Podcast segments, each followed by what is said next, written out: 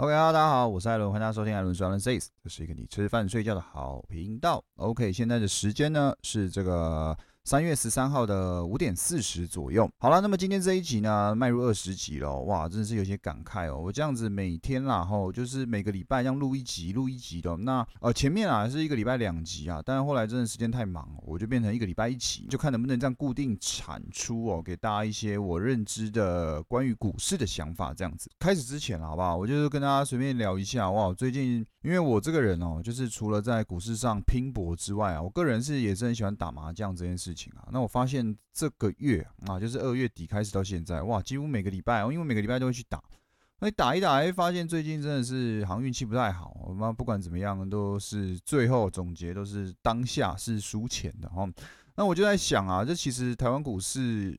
呃，不要说台湾股市啊，投资其实跟打麻将是一样的嘛。好，第一个是它有一定的时间性，譬如说你就是要打满一将啊，然后呢，呃，很多个参与者，像四个人才能成桌嘛，对不对？那在打麻将的时候，虽然技术层面有一定的成分啊，不过呢，大概有六成的机会是要靠运气，因为你有时候运气一倍啊。那你怎么听牌啊？你听的多早，你就是不会自摸哦，或者是啊，你一听牌，那打出去打那一张呢，就是关键放枪哦。这种事情啊，相信如果是爱打麻将的朋友啦，应该都有切身经历过哦。那我就发现最近好像运气真的不太好哦。那我就去想，哎，如果我在投资上一定也会有顺风跟逆风的时候嘛，像是在顺风的时候，我可能怎么做都会赚钱，就跟打麻将，我听牌，我运气好的时候打什么就是不会放枪。啊，不管别人听多久啊，只要我一听啊，通常就是很快就会自摸或者是胡牌。这样子去联想到台湾股市操作，我自己个人操作啦，就会觉得哦哦，如果我顺风的时候，当然就不用想太多嘛，就是运气也不错，那能赚就尽量赚。但是如果遇到逆风的时候啊，就是说当当天，比如说你操作期货，每天都要做当冲；你操作股票呢，可能周期性也比较短，比如说一个礼拜就出场。像这种比较技术性呃层面比较高，因为你是赚价差嘛，所以是投机型的。这样子如果真的遇到逆风该怎么办呢？我就去想这个问题，我就觉得嗯。当然就是最简单的一个，就是不要出手了嘛，你就不要打麻将了嘛，你不要去赌，就不会输钱了嘛，对不对？这个是一个，如果用在股市上，就是限制出手的次数啦。如果你今天啊，应该是这样讲，如果你是个新手，那你做期货，或者是你做比较短期的股票，当你真的啊，当天如果输到个，我觉得两次就很紧绷了啦，就是你碰停损点，然后出场高达两次啊，我觉得当天就应该休息了。那一定会有人说啊，不是打麻将输钱就要上诉吗？啊，那这我输钱呢，我怎么可以就是说不玩就不玩？哦，其实其实这个就跟这个心理学有关啦。因为第一个，你操作的时候，如果你一直获利嘛，那信心一定大增嘛，你就会可能停损点抱得住，或者是呃更有耐心一点，然后更有自信一点。可是当你输钱的时候啊，你的心态第一个已经崩，已经崩坏了哦，已经崩坏了，就会觉得啊，这一次出场。好，我下一次先赔一次，哎，结果这一次也出场，我不行，我这样输两笔我不开心，我要再下一笔凹回来。那下一笔你又进场，啊，结果一进场了，你就觉得干，我这一笔一定要获利，你就开始亏损的时候，你也不设停损了啊。那不设停损呢，就会变成什么？停损就会变大啊。运气如果不好，刚好真的你一下多，那结果呢，直接往反方向向下崩盘，哇，那个损失就会很大。所以我是觉得啊，刚好。呃，最近打打麻将啊，都想到这些事情哦。那如果真的大家操作上啊不顺的时候啊，我真的建议啊，不要想着要当下凹回来，因为市场每天开嘛，这个世界没怎样啊，一到五都会是开盘的，对不对？所以呢，一定会有凹回来的机会。重点是你要保持你的现金，保持你的活水，这样子才有机会能够反败为胜。好啦，这是突然想到的，然后就跟大家分享一下。那么我们就进入今天的这个重点。最近的台湾股市，这礼拜啊，不要说最近，这这礼拜台湾股市呢是做了一个非常明显的反弹哈。那其实刚好上礼拜就有讲到嘛，对不对？然后就是哎呦，本周有机会做一个反弹哦，全指股要来喽，台积电怎么样怎么样的，然后有财报周哦，哦可以留意哦。然后又说台积电六百以下你不敢买，那你还要买什么东西，对不对？那本周呢就来一个全指股的反弹哦。那台湾股市其实反弹幅度也不小哦，从一五七零零呢反弹到最近收盘应该是一六二五零左右啦。也反弹了大概有个六七百点哦，这个幅度呢其实也不错啊，五六百点了啊，五六百点的反弹呢，当然哦，就以技术面来说啦，其实是像把一些下降格局哦，都是破坏掉的。有兴趣的朋友可以去观察一下，呃，六十分 K，呃，上市指数哈，上市指数的六十分 K 或日 K 哦，其实都有稍微哦把空头格局破坏掉了。那当然是技术面了哈。如果你想知道更详细的，这其实可以订阅我的付费的文章。那我们就不讲这个，我们就讲比较。总经一点的东西，那为什么这礼拜会做一个反弹？主要是因为美国的纳斯达克跟费半做一个非常漂亮的，也跟着反弹了，好不好？小道琼跟 S M P 五百啊，其实这礼拜是创新高的。好，大家就会有疑问说，哎，奇怪，为什么科技股跟小道琼跟 S M P 五百啊，他们走势是有落差的哈。而通常不是四大指数走势就会蛮像的嘛？那主要原因还是因为纾困专案，纾困专案引发的通膨呢，导致大家对于科技股会有一些疑虑啊。那反而是一些这个景气循环股啊，一些传产股。呃，涨幅反而还不错哦。那其实大家也可以很明显的看出来，其实上礼这礼拜是电子股在领军，但是上礼拜还有上上礼拜，基本上是船产跟金融股，台湾股市啊哈，是这两个族群在支撑大盘呢，没有这么严重的跌幅。那本周这个电子股呢，一来个反弹啊，哇，那指数整个很漂亮，就跟着反弹了嘛，因为台湾。指数呢有百分之七十都是电子股，而且每天的交易量啊，其实有百分之三十到四十啊，都是在半导体啊，基本上就是在台积电。所以你如果做指数的，一定要看台积电，好，因为台积电呢，只要涨跌一块呢，大盘就会涨跌大概八点五点。那台积电现在又跑到六百多块啊，所以它的。点数的变动会变大，因为一样的趴数嘛，在高水位的地方，那个趴数就会变成比较大的点数哦，所以这个一定要留意台积电啦。那么我们先讲一下最近的新闻。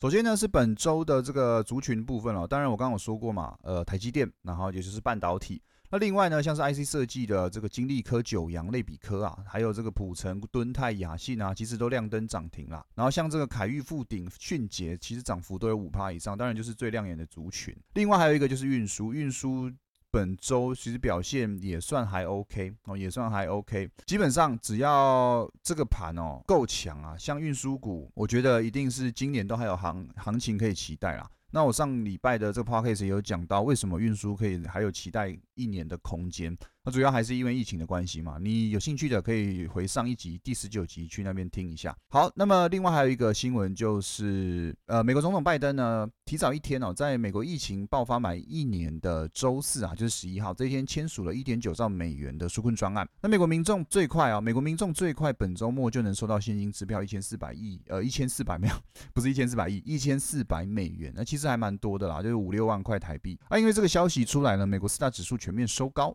道琼跟标普五百呢是又创了历史新高，科技股也反弹，纳斯克反弹二点五趴，费半呢则反弹反弹了四趴左右。现在的这个费半的涨跌幅其实真的非常大哦，动不动呢就是五六趴、七八趴这样在跑来跑去的。现在已经没有再给零点几趴了哦，现在最少大概都一趴到两趴之间哦。那这也就表示什么？表示现在波动会非常大，波动非常大，你的什么就很重要？你的停损跟你的进场的点位就很重要，好不好？不管是指数还是股票，因为如果你进场点位不够漂亮呢，停损又设的不够大，那就很容易出场，好，很容易受实现亏损。所以现在在这个波动这么大的状况之下，如果你是操作期货、操作指数的朋友，我会建议大家哦，要么你把操作的口数变少，要么呢你把停损点拉大一点，不然的话是很容易因为一个小盘整就。出场的，然后这会非常可惜，好不好？那么这个是一个重点新闻啦，就是拜登纾困专案通过了。不过呢，也因为这个通过，大家就很在意关于呃，殖利率跟汇率的问题哦。在这个纾困专案通过之后呢，那美元指数啊，是从站回九十二大关之后，连贬了，连跌了三天啦。连跌三天，对于台湾股市的啊，对台湾币别，对于台币来说，其实是一件好事哦。那台币其实最近呢，也是慢慢的又在升值了。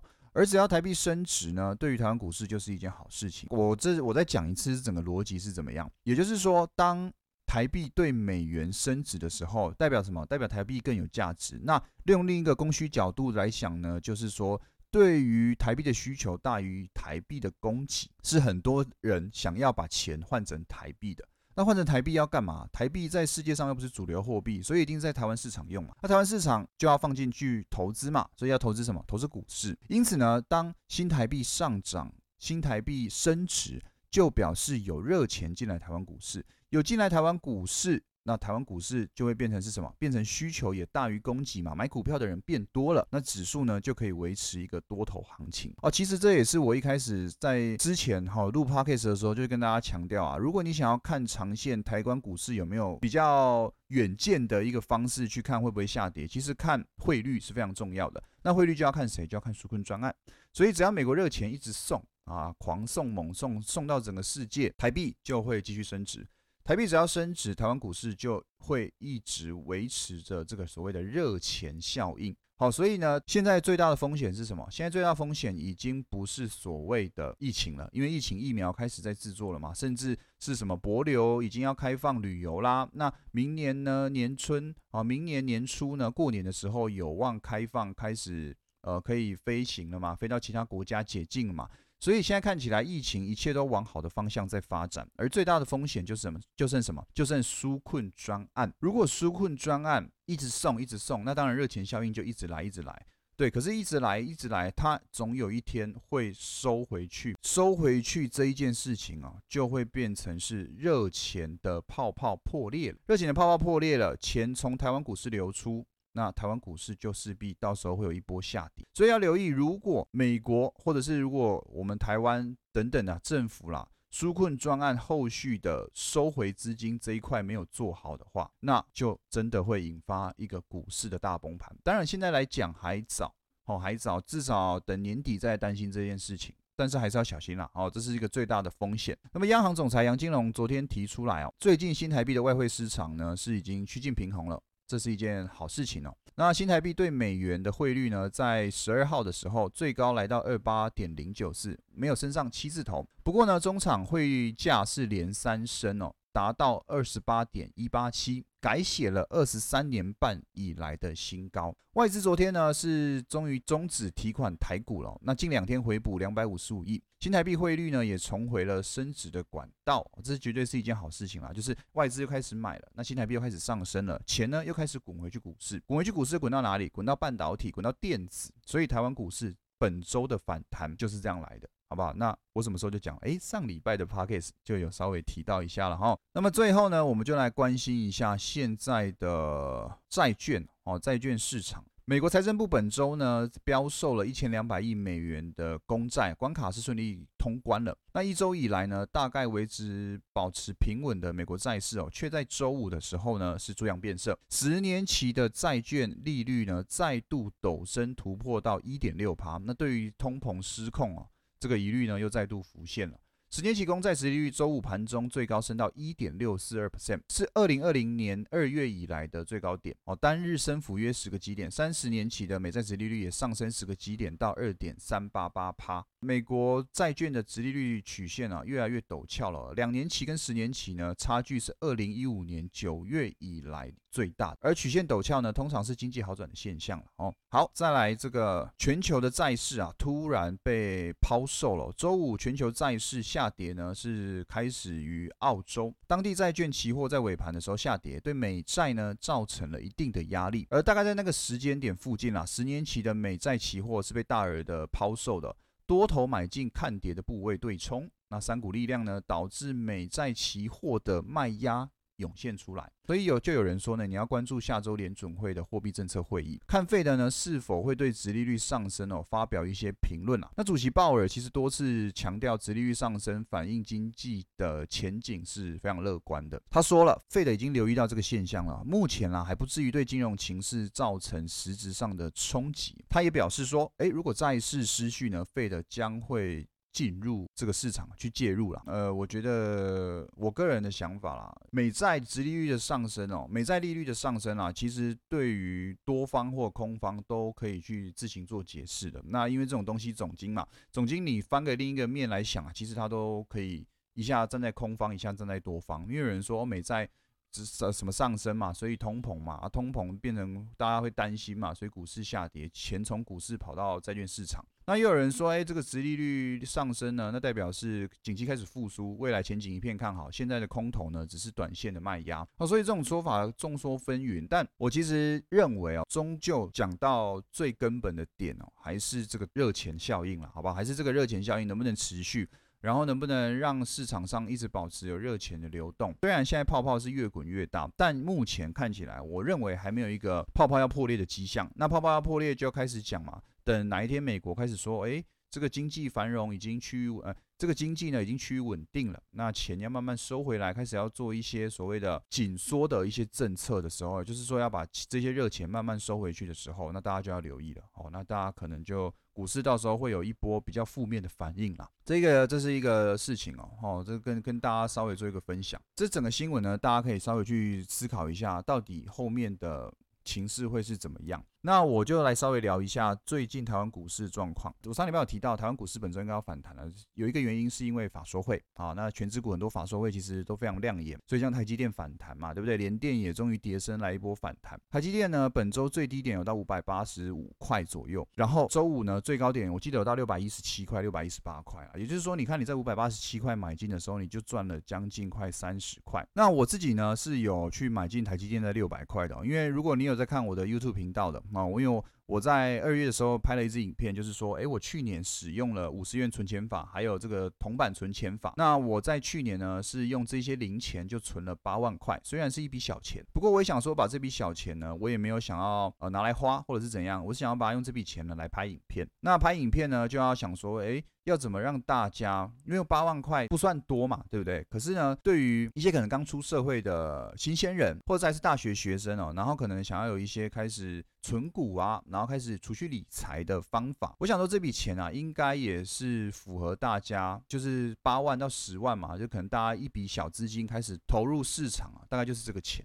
所以这八万块呢，我会拿来拍影片。那第一支影片已经出来，就是我存到了这个本。而现在我要怎么用钱滚钱的方式，把这个本呢，慢慢的越滚越大。所以一定会拍成一系列的影片。那现在这八万块呢，我在本周的时候，在六百块的时候呢，就全部 all in 台积电哦，all in 好像很帅，有没有？其实就八万块。那因为现在台湾股市可以买零股嘛，所以八万呢，我就全部都拿去买台积电了啊。然后呢，目前我记得收盘价应该是六百一十二了。所以我也赚了十二块，我记得报酬率好像也不多哦，好像也不多，就我记得好像一趴多，快两趴吧。但是呢，哎，怎么样，就是赚钱了嘛，对不对？我上礼拜讲的，我自己也去透过实际的资金哦，去验证我自己的说法。当然，后续我不知道，我还不确定我要哪时候出场，或者是说，哎，我要报多久？好，这个我都还没有特别的去想啊。停损点是有设好了，但出场点或者是要报到什么时候获利出场，我这个我还没有特别想。这个是也是慢慢的会借由影片的方式哦，去跟大家讲说为什么我会买想要买台积电。那或者是出场的时候会跟大家讲说为什么我选择这里出场，然后可能去买下一支其他的股票。用这种方式啊，给大家一个亲身经历，真的会有人哦用这八万块去拍成投资影片给你看。然后呢，不管是亏钱还是赢钱呢，都会跟大家老实的去分享哦。当然，这就是一个实验性的影片啦，也没有想要